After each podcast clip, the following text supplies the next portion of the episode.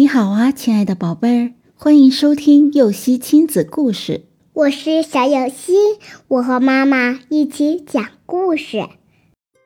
聪明的鱼姐姐，小鱼和姐姐游到池塘边玩耍，忽然看见不远处的水面上飘着一只蚯蚓，小鱼高兴地大喊：“太好了，有好吃的！”说着，小鱼兴冲冲的朝蚯蚓游了过去。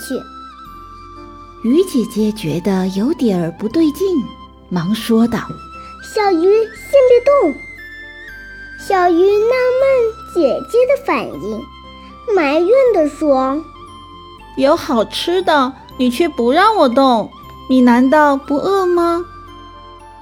我们以前都是在池塘底发现蚯蚓的。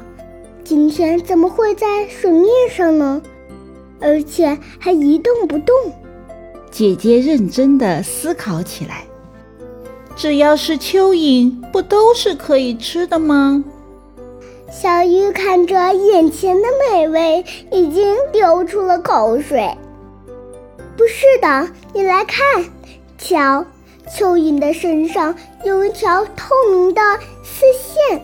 一直连到水面上，这一定是有人在用蚯蚓当诱饵，来引我们上当的。